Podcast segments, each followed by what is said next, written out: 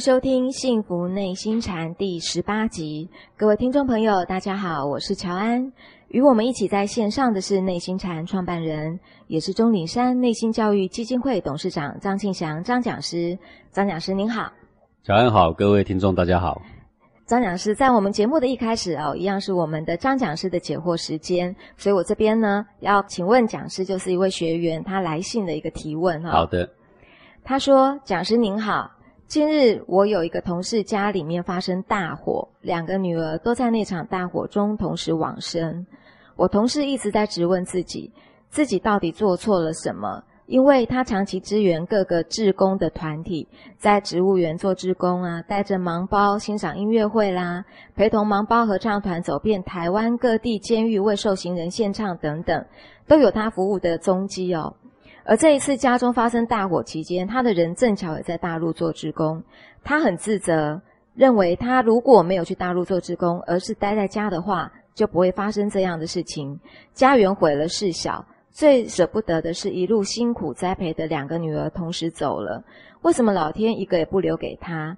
所以他想知道为什么会发生这样的事？难道是自己哪里做错了吗？讲师，呃，是的，这听起来是一个呃非常令人难过的一个故事啊。嗯，呃，对这个一个母亲来讲啊，是深受打击呀。是，呃，那么佛家讲的是因果哦。是，有时候一辈子做了好多的自功，做了很多的功德，呃，那么这个时候呢，难免会责问老天呐。是，说老天，你为什么这么不公平啊？我看那些没有做善事的呢，他生活过得倒挺好的。嗯，我呢一辈子做功德，笃信你的信仰呢，反而受到这种哀惨的果报啊。那天下还有什么公平的事情，对不对？嗯，我想在这个关键时刻，特别是会容易发出这些怨言呐啊。是，但是我们还是要回到因果这两个字来谈，或者我们就是真的有这样的果报。那也正因为我们前面呢积了很多功德。而这个果报呢，将要来做一个结束，也不一定。是。在历史上呢，在以前的故事里面呢，曾经有这么样的一个故事啊，有一个老员外，他一辈子行善呐，然后呢，这个接踵而至呢，他很多很多的灾难，嗯，啊，那么灾难不断的发生，小孩子这个过世，然后最后小孩子也有残废的啊，然后他就很哀怨老天呐。很埋怨呐，说为什么我一辈子做善事，前面接种两个小孩也走了，最后这个小孩子还残废？对啊，哦，这个天天都在埋怨呐，天天拿着香就要骂老天的啊。那么刚好经过一场战乱，这个战乱来的时候呢，就有很多军人来村子里面抓人呐，然后抓去呢就是当兵啊，然后当兵呢动不动就要死了嘛，对不对？是。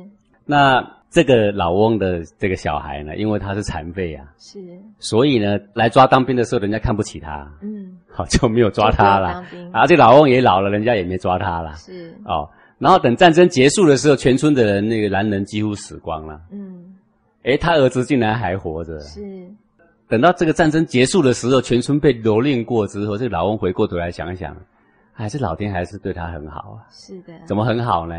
他还留下了一个种啊。是他的一个儿子还在啊，对，那你给他想一下，如果当时的儿子还在，也不外乎充公当军夫，然后也跟全村其他男人一样打死算了嘛，对不对？就是这样。所以有的人讲说，哎呀，塞翁失马焉知非福啊，是这个老天爷哦，法网恢恢，疏而不漏嘛。嗯，那么他有他的巧艺的安排呀。是。那在这个因果上也曾经发生过这样的故事吗？也是行善的人，然后儿子接连走了，是。走了之后呢，后来就问这个土地公，跟这个通灵的人叫他讲话嘛，讲给阳间的人听嘛，就说这个儿子是来对父母报仇的，是，但因为他的父母这一辈子行功积德积够了啦，嗯，哦，该还的也还完了，是，这两个儿子呢不应该再报仇了，是，所以呢，老天就把这两个呢来报仇的这两条魂嘛收回去了，哦，所以啊，我们看事情的有时候呢不能看得太前段。是，呃，世上的事情总有一定的因果关系呀。我们看得很短的时候，也许我们会不相信它。是，特别我在讲课的时候，我常常举到这个战国时代的例子。是，我呢每次翻《东周列国志》啊，从头看到尾，总有一种感叹。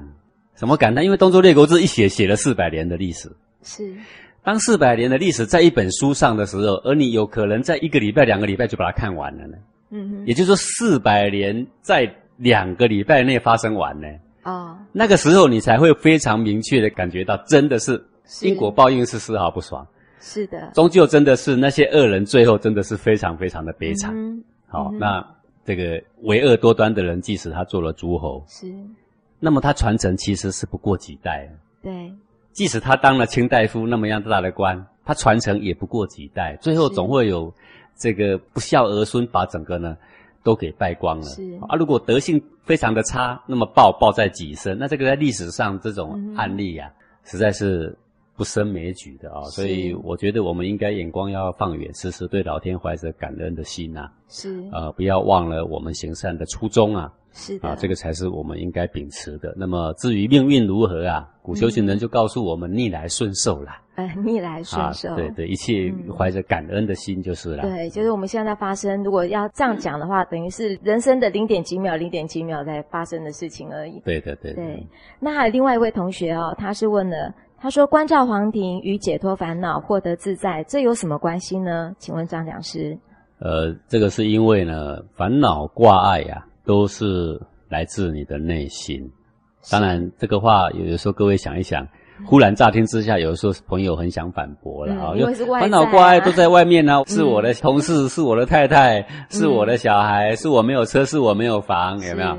啊，所以我才烦恼挂碍啊。对啊，是他们惹我的。对对对。但是各位没有想到的事情啊，就是说我如果问你啊，当你有房了、有车了，老婆也听话，小孩也听话，你就不烦恼了吗？他马上不假思索说对。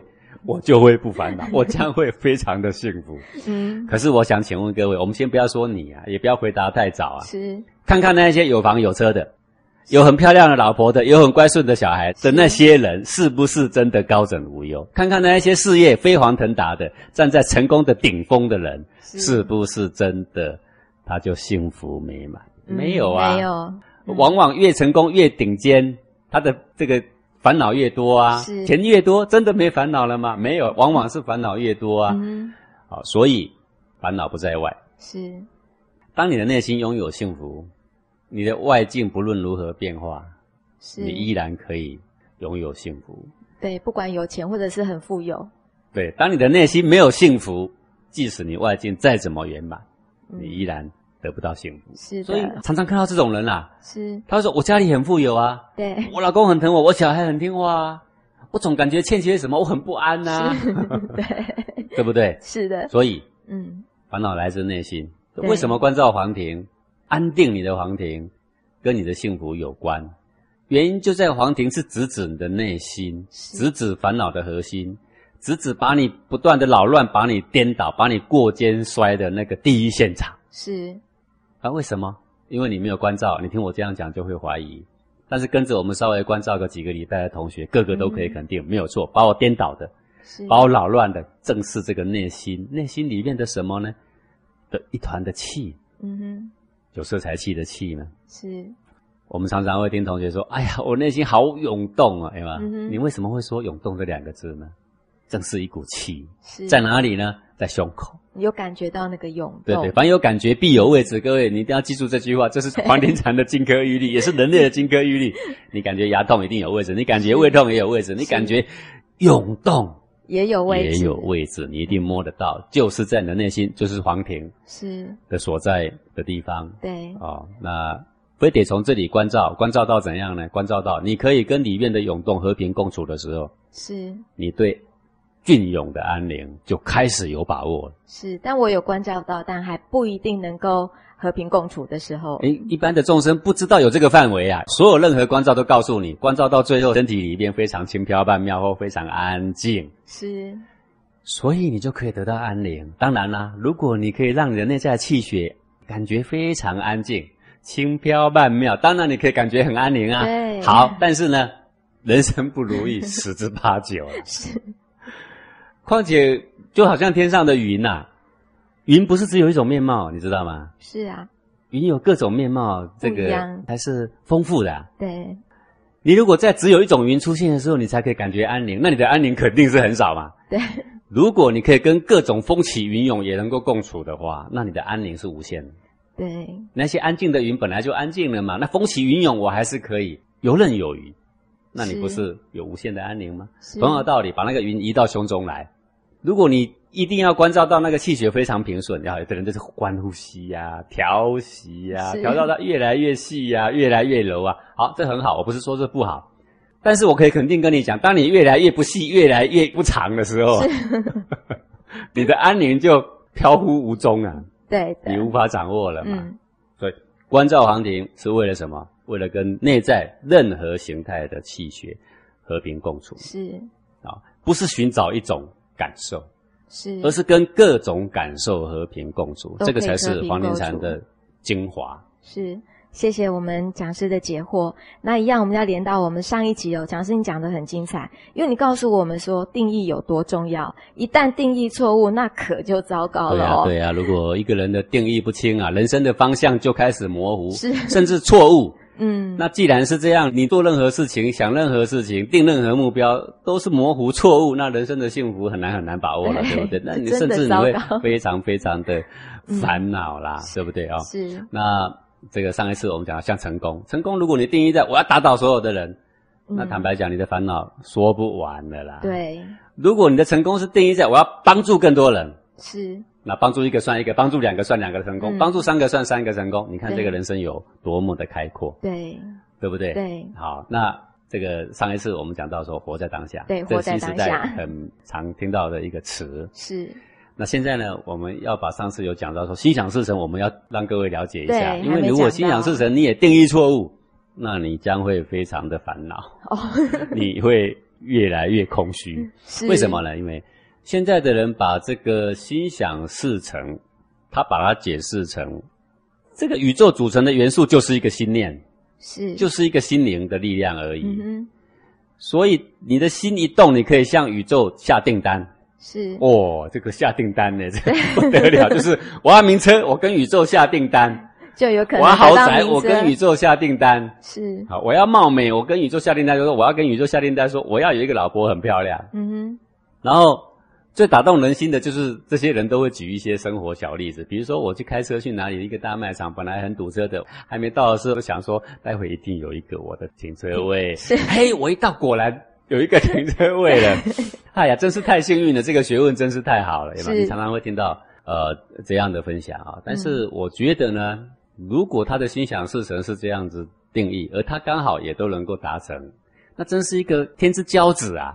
我说他是一个非常侥幸的人，我也非常祝福他。但是侥幸哎，侥幸，侥幸。但是有办法，你每一次向宇宙下订单都能成吗？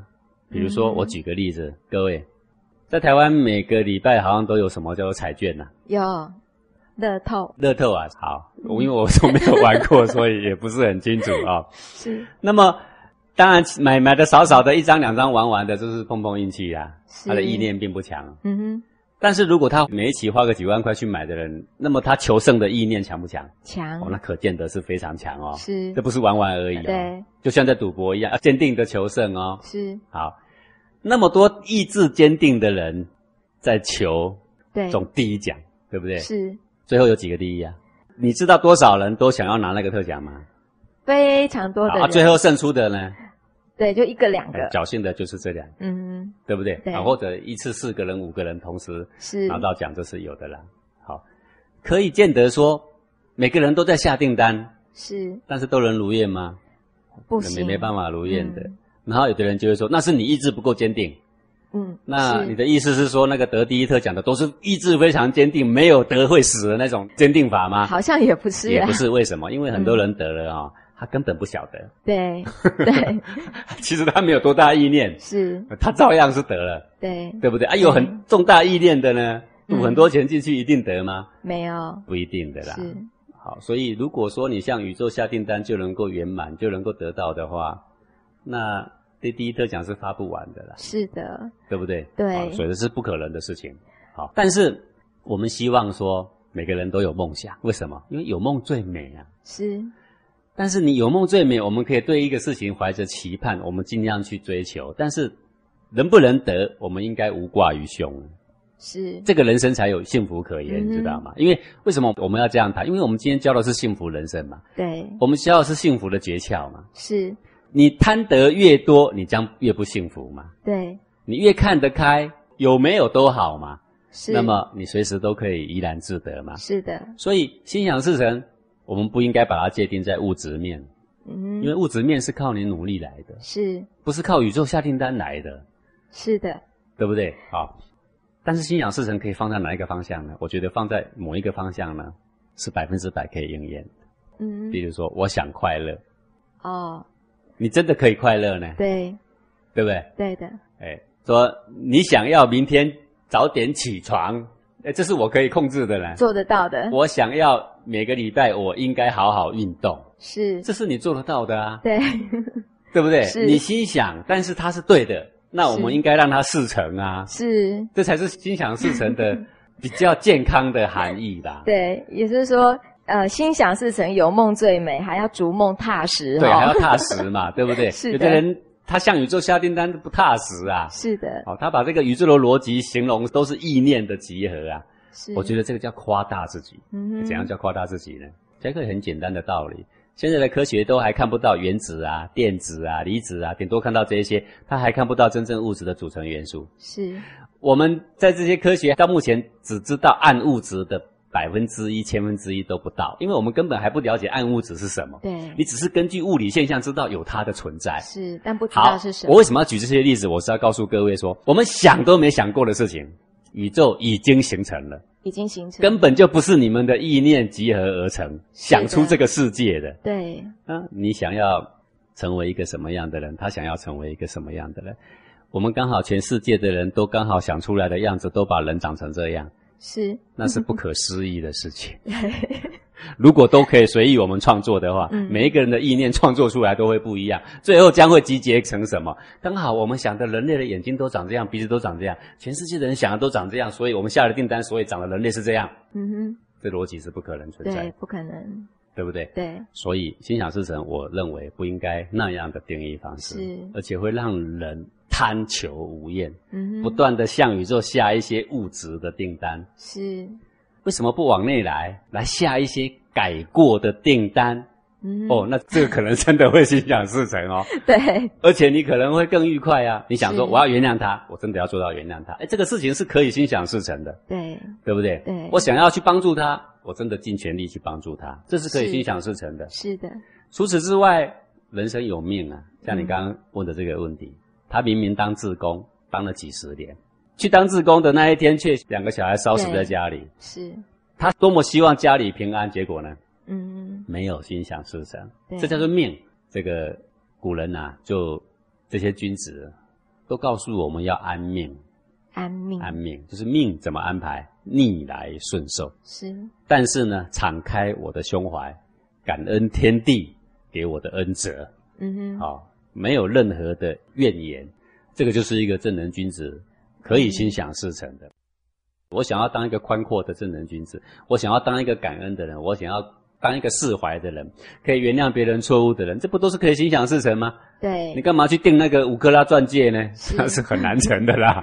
所以说对的事情，我们就继续去做它，就是，，对，嗯，嗯，这个就是呃有关定义。你当你的定义扭正到对你的身心有益的方向，是，那么你的人生将会越来越光明，因为你的定义对了，你每踏一步在逐梦踏实的过程，你就是向着一个对的定义的方向，幸福的方向是。不，断的前进啊。是，当你的心想事成是我要当明星，嗯哼，对不对？对，然后呢，他就会想办法把别的有可能当明星的把他干掉。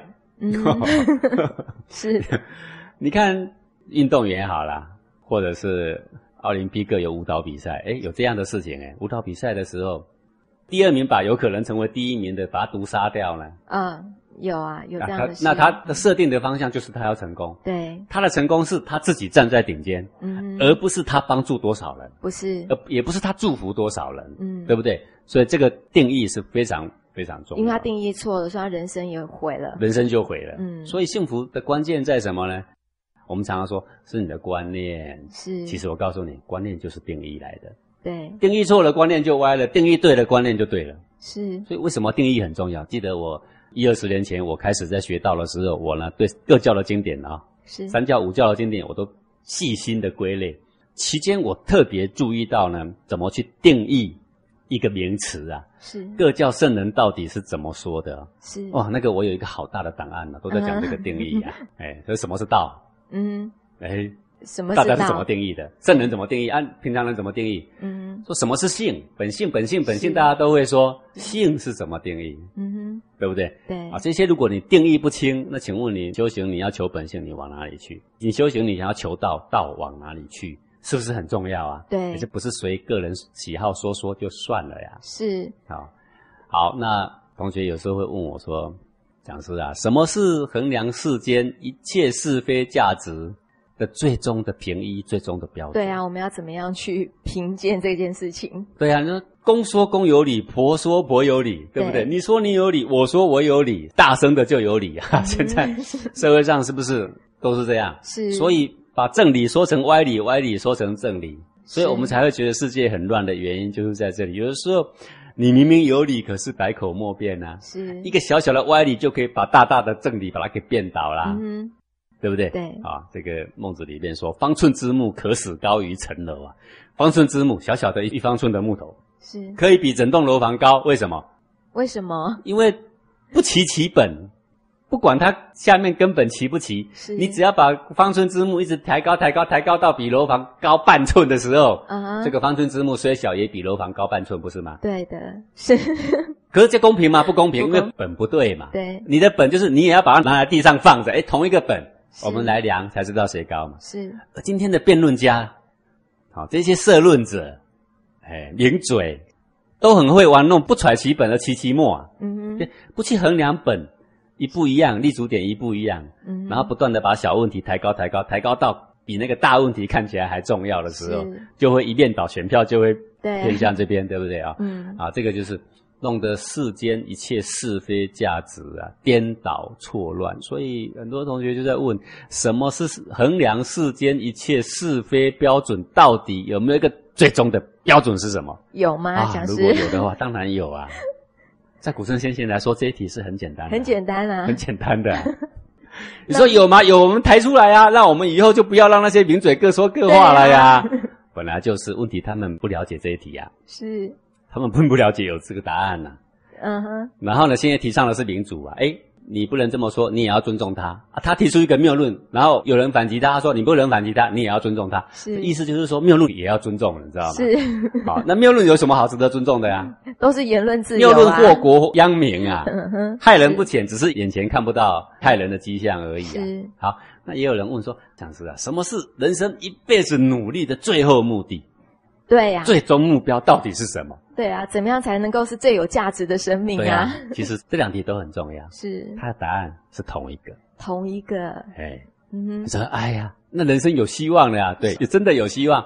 各位听听，如果觉得很有理，那我们就尽量说给身旁的人听。是，好，到底人生努力一辈子最终目标是什么？衡量世间一切是非价值的标准到底是什么？如果有这么一个标准，那我们很值得努力。是，当是非价值错乱的时候，我们只要把这个标准提出来是的，啊，那嗯群魔乱舞就哑口无言了嘛，是。那不是很好吗？对对，大家都有个依据。呃，在这里我要告诉各位听众朋友一个好消息：钟岭山内心教育基金会现在为了要将宽两秒心自在这个安心的办法推广到社会上，可以让更多的人体验到这个唯精唯一、允直觉中实践的办法。所以，只要你的公司或者是社区、读书会还是社团等等，只要能够集合十五名以上的人员一起来做听讲，就可以免费申请内心幸福讲座。在台湾与大陆地区，我们都有开办。钟岭山内心教育基金会就是以宣扬内心教育、协助人们找回自在安宁、促进全人类幸福和谐为宗旨，所以本基金会也无关宗教，也属于非营利组织。您可以上我们钟岭山内心教育基金会的官网来做查询，或者来拨我们基金会的专线零二二九一零一九零九零二二九一零一九零九，内地也请您拨幺八六六六九零九六零零幺八六六六九零九六零零，我们就会有专人来为您做更详细的课程介绍。那么，因为还有一点时间哈，所以我想利用这几分钟的时间，再问一下讲师学员的一个提问。有一个学员他就问说，呃。他常常听到讲师您在课堂上讲到攀附与挂碍哦，那想要问一下讲师，什么叫做攀附？那挂碍又是什么呢？好的，这个攀附呢，各位看过吗？那个好端端在森林里长一棵树，结果呢旁边长了藤蔓呐。是。藤蔓本来是趴地上的，它是长不高的嘛。嗯。但是藤蔓只要攀附在树上哈，顺着爬的，它就可以长很高，而且最后啊，那个树会死掉。哦。然后呢，远远一看，树已经死了，可是我们不知道，因为上面都是翠绿的叶子，都是藤蔓，嗯，都是藤蔓，对不对？嗯，对，它的生命已经被吃掉了，是，可是藤蔓却长得很好，嗯哼，那个就叫做攀附。讲师就是说，我们的人心都一不小心会变这样子。对，那我们的内心到底发生什么事？所以我们才说攀附。嗯哼，内心的变化原来是一股气的变化。是心情的涌动，原来是一股气，一股能量的涌动，如此而已。是的。如果我们单纯看这个气也好看这个能量也好，是它单纯的物理现象，就是有个热人在里面兴起又灭去，变化来变化去。是。那就像一朵云，像一潭的水，嗯哼，任其怎么变化，不也是没什么不可以吗？是的。可是。当我们内在的气变化的时候，这本来单纯的物理现象被攀附上了一个好物的时候，啊，那就像一个很单纯的树哦，嗯，被攀附成妖魔鬼怪的形态了。对啊。然后呢，里面的那个气呢就变了样了。嗯。我们里面的涌动越强，我们的恨就越强。是。我们里面的这个涌动越激烈，我们的情绪就越激昂。是。你就把它当成好物的。元素，而不再只是单纯的能量、气机的涌动。嗯哼，所以我们才会说：“哎呀，攀附啦。”是。那么挂碍是什么呢？我们就先进广告，待会我们再请教我们的张讲师。我们先进广告。我是李小慧，来自哈尔滨。我是许一峰，来自宁波。我是杨倩，来自长沙。我是何永芳，来自重庆。我是杨文琪，来自深圳。我是李文杰，来自珠海。我是朱国才，来自宁夏。是郭春燕，来自河北。我是李艳美，来自长沙。我是吴小玲，来自山西。我是霍仲明，我来自香港。我是王慧君，来自河南。我是刘一全，我来自台北。我是魏丽，我来自广东珠海。我是吴艳红，来自汕头。我是杨平，来自长沙。叫付冠东，来自广东梅州。我是李亮，我来自湖南。我才来自宁夏。我是陈峰，来自湖南。我们都爱拼，幸福内心禅。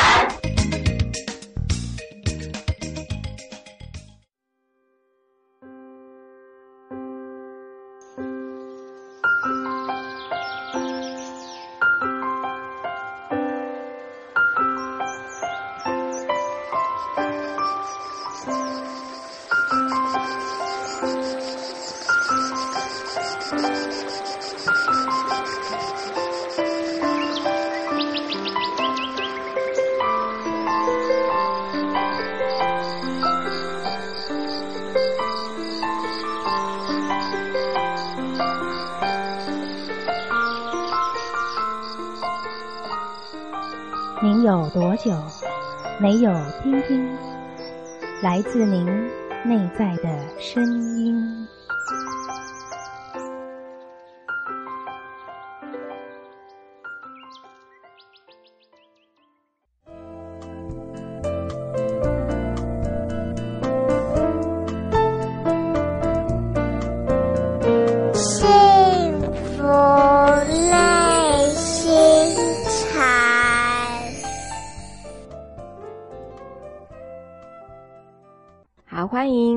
幸福内心禅。上一节问到了，就是讲师您讲的攀附还有挂碍嘛？攀附刚刚已经听了，感觉有点恐怖啊。如果一旦没有办法跟那个能量共处的时候，一旦攀附进来的时候，那个人心就变。当我们把内在的情绪看成单纯能量的时候呢，每个人都可以。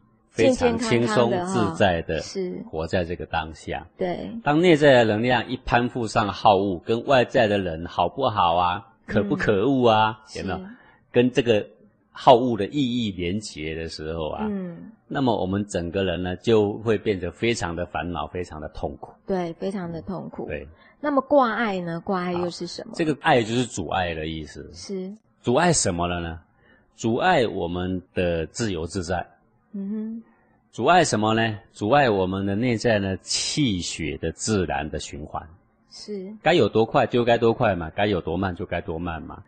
那么它的流畅被我们的这个心情好恶的时候呢，把它给阻拦了啊。那这个气血失去原本的风貌，或者被弄得更慢，或者被助长得更快，是反正它失去原貌，我们都叫做挂碍了。哦，这个卦呢，本来也就是像八卦的卦，有没有？是。呃，八卦的卦也是那个挂国旗的那个卦，是一样的意思。卦的话多个提手旁。是。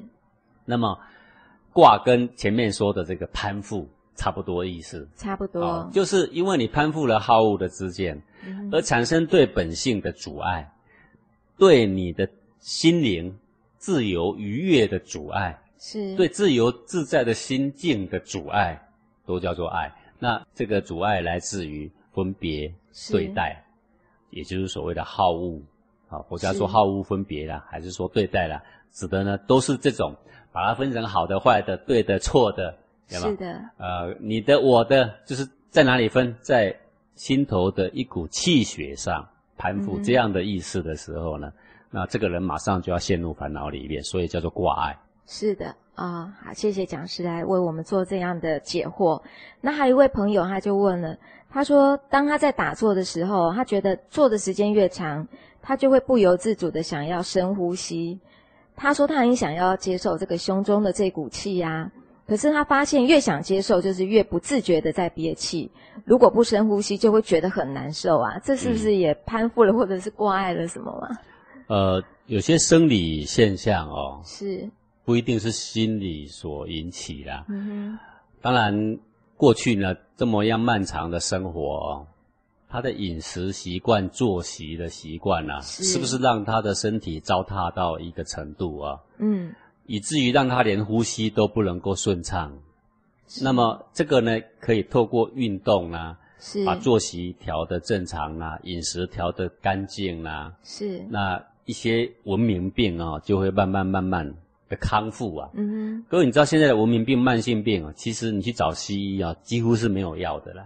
呃，他只能够做症状的治疗，治标不治本啊。哎，对啊，比如说你精神不振，他就给你弄一些比较亢奋的药物啊，比如说躁郁的，就给他一些镇定的啦，是，就是根据症状来反治他，对，啊，并不能彻底的根治。对，那要彻底根治，让你自己得到。好的健康，慢性病其实没有别的方法啦，就是运动啦。运动，那你运动让你的气血稍微活络起来，是哦，常常活络起来，然后氧气也增加，肌肉的功能也都增加。那人的自体有一个免疫力啊，自自然然就慢慢慢慢带你到呃可以健康的是的一种境遇下嘛，对不对？你看那些练太极拳的，虽然动作很慢。长久在公园练练个半年，哎，气色也红润啊。是。以前手脚冰冷也不冰冷了啊。嗯。那你光光手脚冰冷这个事情找西医，他能够给你怎么治疗？他没办法给你治疗，他就告诉你说泡热水。是。泡完热水还不是冰的。是。对不对？症状治疗而已啦。嗯。啊啊，所以这个是一方面运动，另外一方面是饮食的调理。是。把有关化学毒素的彻底要排除。嗯哼。好，呃。这个像肉类有打很多抗生素啊之类啊，对，你要少吃啦，能够不吃最好。对，如果你觉得怕营养不够，好多书都告诉你绝对够没有问题，但是你担心呢，那你就要慢慢慢慢的把它减少。对，零食呢你就不要吃，可乐呢你就不要喝，有没有？嗯，举凡一餐跟一餐之间的中间的零食，全部通通都不要，然后多喝水。是。那么慢慢经过这样调理呢，你的身体慢慢慢慢就会康复。康复之后你就不会觉得中气不足啊。嗯嗯。哦，那动不动的剖大亏，是大心亏，有没有？对。哦，这个我想是慢慢改善。那么黄金禅所提供的。很好的办法就是站桩了。对，站桩。站桩能够让你的精气神快速的提升，是不需要任何多大的运动的场所，嗯哼，啊，就能够呢把你的身体的体质改善到一个相当好的程度啊。对，像在王林山学院里边，光光站桩这一招啊，实在是不知道治好多少那种便秘的人呢。是，你说站桩跟便秘有什么关系？坦白讲，我也不是医生，我也不晓得有什么关系，你知道吗？但是就是站一站，站没几分钟，哎，他就跑厕所去。这个我也说不上来为什么。呃，可是讲，可能你问医生，他也搞不清楚。对，他想说你到底做了什么？站桩，但是他就是会这样。对，还有失眠呢。失眠这个太好用了，失眠静坐也很好用啊。是。还有我的引导 CD 也很好用。对，很好用。你即使不静坐不站桩，你就睡觉前放着我的引导 CD 在旁边呐。是。光听我的声音就睡着了。睡得很安稳。对对。而且现在好多心理学的人呢，他们的临床上就是用我的 CD 啊。是。已经很多人拿去用了。对对对。嗯。我记得印象很深刻，在昆明有一个心理学家，他有心理学。家常上电视，还蛮出名的。嗯那么刚好，这个有一个连续七八天没有睡的小女孩啊，几乎快疯掉了，你知道吗？哦，七八天对，七八天都睡不着啊。嗯。那么她妈妈很紧张的带她去呀，啊，也去过好几次了。那么那次刚好呢，还有我的那个引导的碟呀。是。就说啊，不然。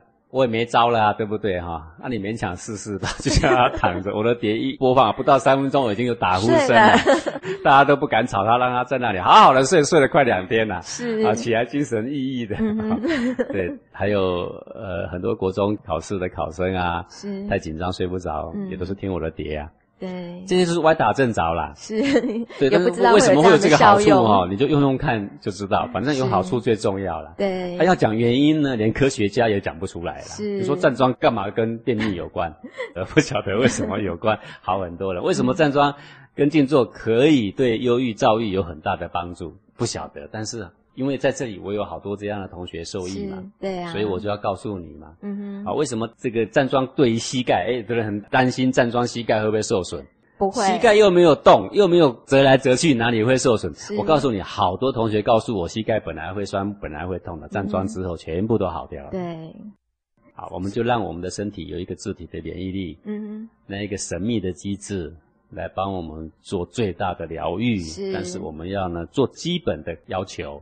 最基本的功课，对，我们就可以得到莫大的好处啊。对，所以如果听众朋友你也想要这个站桩跟静坐的引导 CD，那么也欢迎您打我们基金会的专线零二二九一零一九零九零二二九一零一九零九来索取，我们就会把讲师的这个站桩跟静坐的引导 CD 来寄给您。在上一节讲师您讲到了。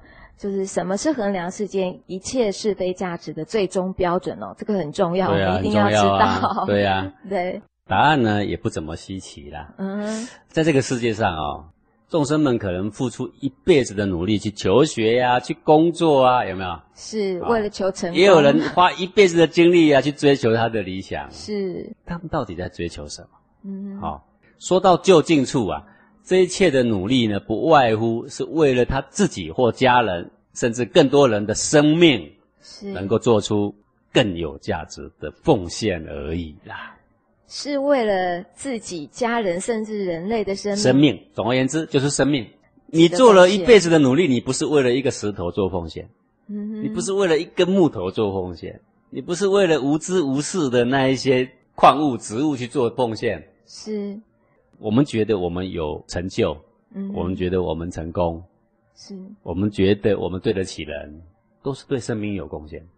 那对生命有贡献，要从这个思由近始，由近及远嘛，嗯，对你自己的生命有贡献，对家人生命有贡献，再谈到说对人类的生命有贡献，是。那怎么样才算对自己或他人的生命有真正的贡献？最后你就会发现，任何人的作为。不论他读书也好，创业也好，在世上做任何工作、任何行为都好，他都必须符合养生或护生或救生的这个目标，是才算是对生命做出最有价值的贡献。要养生，对。那讲个简单的道理，为什么你要读书读二十年，然后去工作工作三十年，这加起来五十年了呢？对啊。那你到八岁才能够读书呢，加起来快六十年了呢。哦，是。然后你之后还能享受几年？嗯，没有。有的人享受不到。可是我们竟然一辈子闷头就这样干了呢。对啊。你读书也是为了工作。是。那工作究竟为了什么？哎，就是为了养生，嗯，为了护生，为了救生。要不然你为了什么？你为什么这么努力的读书？为什么父母急急于让小孩学这个学那个学那个，弄得前面的一二十年疲惫不堪？为什么？因为我很怕他以后出了社会没工作啊！你为什么怕他没工作？因为他养不起自己呀。是。好，所以是不是为了养生？对啊。为什么你要存这么多钱？因为我怕饿死啊！你钱已经够了，为什么你还要过那么多钱？因为要保护自己呀，万一怎样，万一怎样，是不是护身？是啊。人生所做的事情，前面的过程我们不要看，我们看后面他要的是什么？嗯哼，不是为自己养生，就是护生，就是救生；要不就是为家人的养生、护生、救生。慈悲家就是为众生的养生、护生、救生，不外乎是这一些。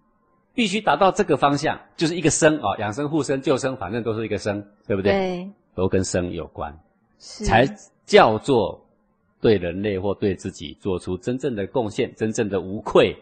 也不会觉得不安，所以能不能符合这个目标，也正是世间衡量是非标准的最后的依据，也正是任何人他努力一辈子最终所要达到的目标。讲师，你这样讲是对的，但是我知道我们现在很多的小朋友，他不断的补习是为了养生，可是他反而是不养生，是很伤身的。对啊，很伤身啊。然后我们就会说，前面呢，当然我们要投资一点嘛，先伤身嘛，然后以后就可以养生嘛。然后到老的时候，这个世界上是很可笑的啦。年轻的时候用健康去赚钱，老的时候用钱买健康。哎，对，倒行逆施是这样。其实真正的目标就是什么？就是健康，身心性灵的健康，也就是养生、护生、救生。你养生也是为了健康，护生也是为了健康，救生也是为了健康，不是这样吗？对，对不对？对。好，简单的说，就是一个生啊。那什么是养生啊？什么是救生？什么护生？护什么？简单的说，就是帮人类的身心性命往更健康的方向前进的事，就叫做养生、护生、救生了。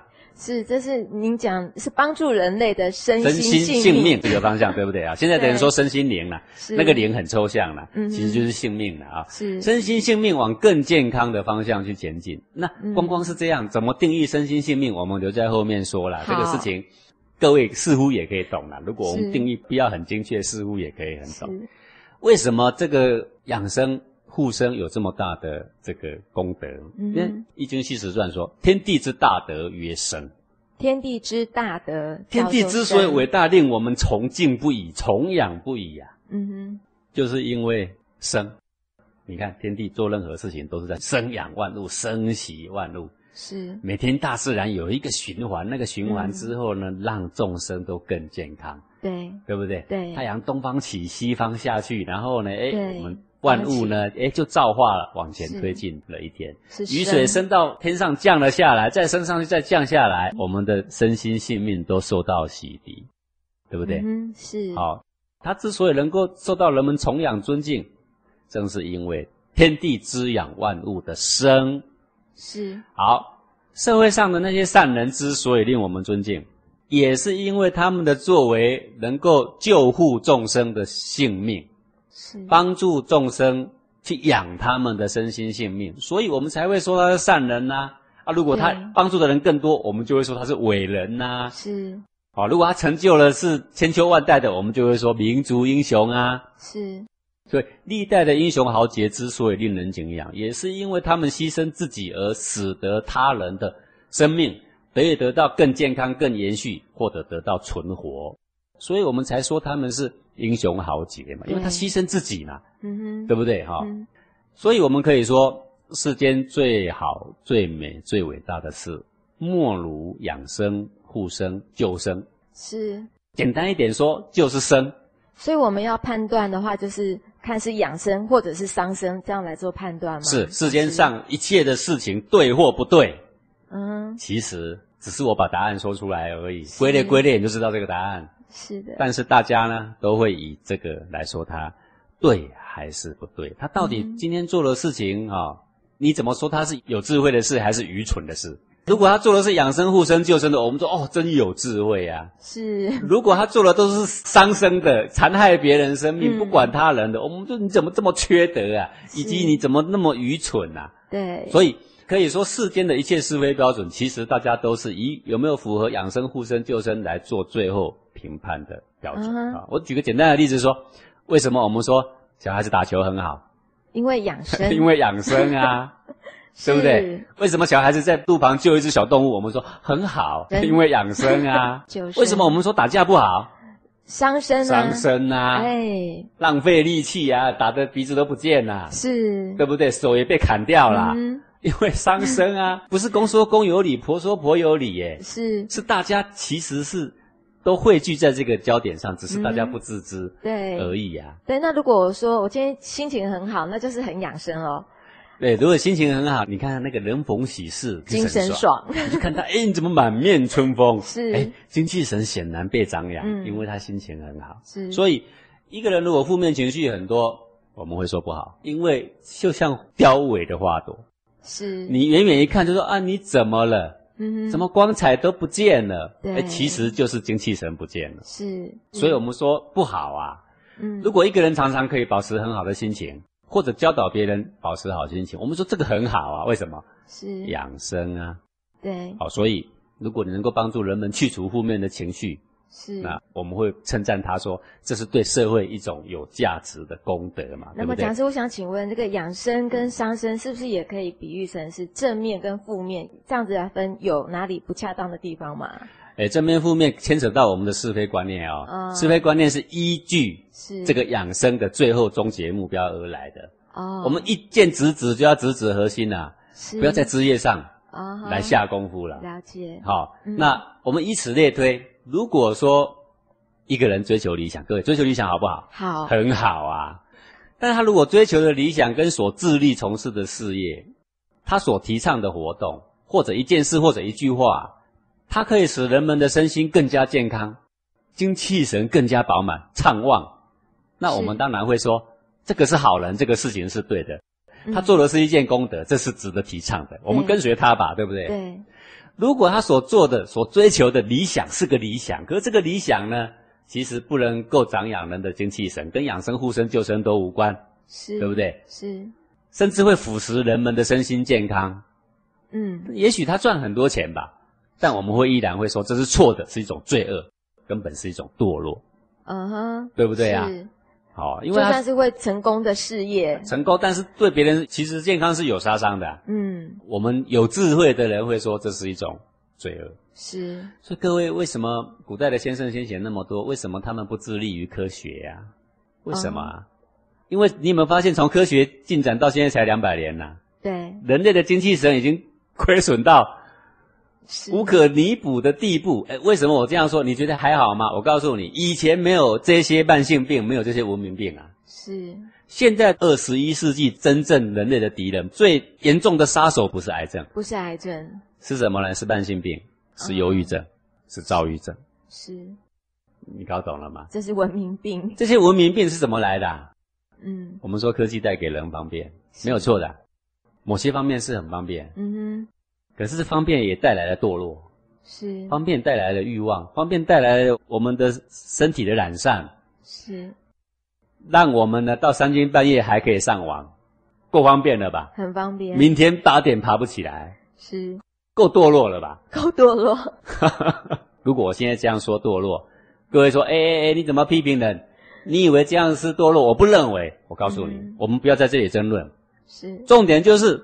养生跟伤身这两回事情，就是你的精气神衰微了，你知不知道？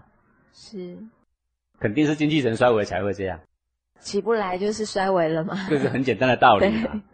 好，你看 那个精神很好的人，嗯，讲实在，对，对，爬个山神采奕奕。你看精神凋萎的人爬个山，哎呦，你们去就好。是，我们兴趣不一样。我告诉你，不是不一样，是精气神。是不同啦，对，哦，嗯，好像那个卖毒的人，是不是很好赚？哦，对啊，他的理想是要一部跑车，有理想很好啊，但是手段要不要正确？要正确。你想买一部跑车，结果他去卖毒，卖毒好赚，好赚，但是我们为什么觉得可耻啊？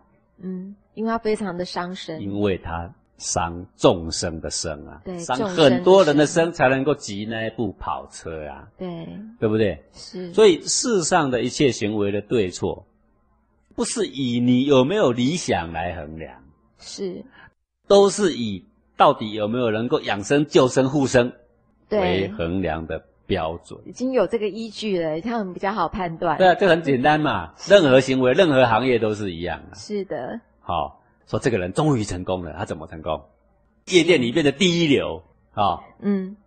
然后呢，他设计的头脑不错，设计的场景都很好，很先进，很时髦。他编的节目都很好。结果呢，一堆人去那边都是到早上五点才离开。是。烂醉如泥在街上叫做什么？人家说捡尸啊，对，捡尸，嗯，烂醉在那里，不省人事被捡走了，对，对不对？好，他成功了，赚很多钱，他赚很多钱，他自己的精气神也垮了，嗯，别人的精气神有多少人垮在这里，造成他一个人金钱上的成功？是，对，你说有价值吗？没有。你说，哎，张先生怎么批评人？我不批评人，我说职业无贵贱，但是伤不伤身，难道也不值得提一提吗？是经营一个国家，不是希望他的国民能够很健康吗？对啊，对不对？是。你说现在的人打电动，哦，我们台湾之光谁打电动？哇，他们得了第一名回来。对。然后好多学生说：“你看打电动也有出息，我们也来打电动。”嗯，也可以。请问各位啊，打电动我觉得是没问题，但是他们都打到几点？嗯，对，彻夜。你说，哎，张先生，你别乱批评。像我们很健康，我们都打到晚上五点，我们就不打了。有这种人吗？你少骗人，都是打到早上九点的，是，对不对啊？对，好，这个就是我所谓伤身，伤身它就没价值。是，如果你为了救天下的生命去伤身，我们说这个是伟人豪杰。是，如果你只是为了娱乐而伤身，我们说真的是没有智慧。对，对不对？对。好，现在呢？有这个养生、护生、救生作为标准了，是已经有所依据啦。对，那么往后呢，我们在取舍上会变得很有弹性，这个很重要。定义出来之后就很重要，怎么样很重要？是，好比有人说吃苦是美德，对啊，好，当然这个大家都很认同的。现在的年轻人之所以被称为草莓族，就是吃不了苦嘛。对，好吃苦是美德，我承认，但是这个是对一般常态来说的。吃苦的人可以有更多的锻炼，他可以有更多的工作机会，他可以服务更多的人，造福更多的人。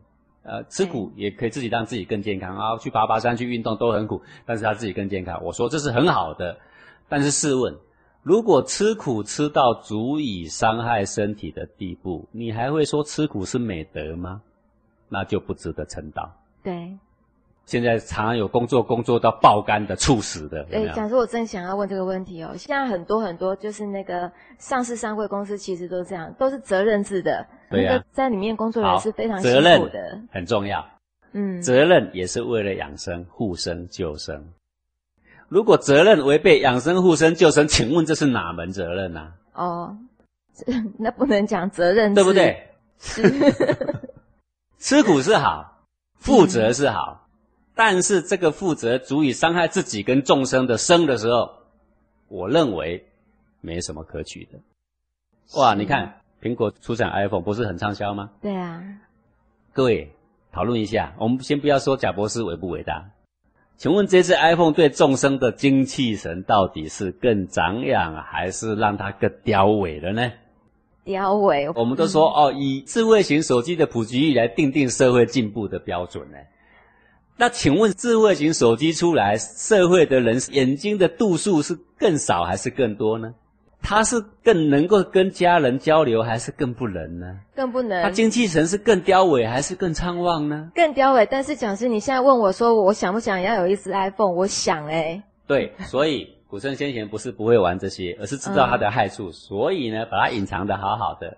哎，就是他井田制度，给你画个井，哎，你们就这样种好了。哎，是。结果呢，那个时代的人都是四五点起床啊，是。吃个饭，一颗花生米都好香啊。嗯。因为什么？精气神饱满了，做任何事情都觉得有意思啊。是。走到邻村走半天哈，才到，他都不觉得累呀。是。那应该是说我可以有这只 iPhone，可是我不能被它这样子整个就牵制住了嘛。我该使用的时候来使用。我我现在所要说的是，我们的科技虽然进步了，是我们人类生活虽然是方便了，但是进步跟方便没有跟健康画上等号。对，进步跟这个方便反而损伤生命的品质的时候，到底应不应该叫方便？对，要用倒行逆施。对，究竟你们？这么多人这么聪明，这么多的科技，这么多的研发人员，能不能研发一个东西让人更健康？是。如果不行，嗯哼，跟造孽有什么不同吗？我这样说很对不起人吗？没有，我是告诉你，养生是所有努力的唯一目的。对，养生、救生、护生，生命是无价的，所有的努力都是围绕在这个主轴上，否则的话呢？就变执着了，对，好，当然我刚刚讲说啊，吃苦到底是不是美德？是美德，爆肝就不是美德，对不对？爆肝就不是美德。那特殊情况，如果说有一个重大灾故发生了，就让人员啊一直吃苦，一直吃苦，不眠不休，抢救别人的生命，最后把自己累垮，累死了。这看起来对自己不养生，但救了很多生命，两相权衡，我们会觉得说这个人牺牲小我，完成大我。对，整体来说，伤自己的生少，养别人的生多。我们说非常伟大，是，对不对？哎，我刚刚讲的就是说，当你了解这个定义，人生的是非取舍最终的标准的答案出来的时候，是，你一切的选择都会照着这个标准，你会变得非常有弹性。这个弹性就是说我是个负责任的人，可是我要负责任到爆肝吗？嗯，不要。你这个老板是一丝不苟的人，你一定要要求到大家爆肝吗？嗯，不行。不需要到伤身的程度，因为我很爱干净，哎，有这种病啊？有啊，洁癖。洁癖，你很爱干净是为了养生，对。结果呢，爱干净到小孩子放学一进门，抓起来不准下地板哦。是。报到无尘室，衣服扒光，冲进去，赶快呢洗一个消毒水的澡。有啊。出来，然后那个衣服整个都消毒过了，把它穿的好好的。到底是养生还是伤身啊？对，伤身。这种叫做执着。嗯，对，对不对？好，那你了解这个之后，我们就可以解开很多问题啦。比如说，到底小孩子可不可以责罚，可不可以体罚之类的问题，是，我们就可以慢慢慢慢的解开了。对，因为我们还有很多很多定义，我们自己搞不清楚的。对，然后甚至到到底什么是无念呢？哎，我们就可以解开了。对。到底什么是无分别取舍呢？我们可以解开。佛经里面的好多好多什么色即是空，空即是色，到底是是什么东西呢？是。我告诉你，等这个世间唯一的终极答案出现的时候，这些名词都会围绕在这个主轴上，都可以得到非常合理的解释。是。这个解释不是人间用得上，天上一样照样用得上；不是人用得上，鬼神一样用得上。对，各位听众朋友，你一定也知道，说我们的节目一定会越来越精彩，我们就期待下周的同一时间空中再相会喽，拜拜。宝宝，周末妈妈要出差，你在家要乖乖的哦。为什么妈妈你周末又要离开我？不嘛不嘛。因为妈妈要去传播幸福内心禅，让更多人能得到幸福呀。可是妈妈不在，宝宝会很想你的。想你的时候，我好孤独，一点也不幸福。嗯，宝宝，你最爱吃冰激凌了。可是如果让你每天只能吃同一种口味的，你还会喜欢吗？嗯，那我可能吃一百天就不会喜欢了。为什么呢？因为会腻啦。对啦，任何一种美好的感觉都不能天天重复不换，是不是？如果你能把想念当成对妈妈的一种新感觉，那会怎么样呢？那我会觉得舒服些。对啦，那告诉妈妈，那这种想念的新口味在你身上是一种什么样的感觉呀？就是心里痒痒的，好想见到你哦。哎，对了，那就把这个感觉当成跟妈妈之间新口味的冰激凌，让它痒痒的，然后开心的等妈妈回来，好吗？可以了，妈妈。而且我觉得这样很好，再看到妈妈我就觉得更幸福啦。对了，真是聪明宝贝。幸福呀，不是因为妈妈在哪里，而是因为你学会了对所有的感觉都喜欢、都欢迎他们，所以你的人生就更加丰富和精彩啦。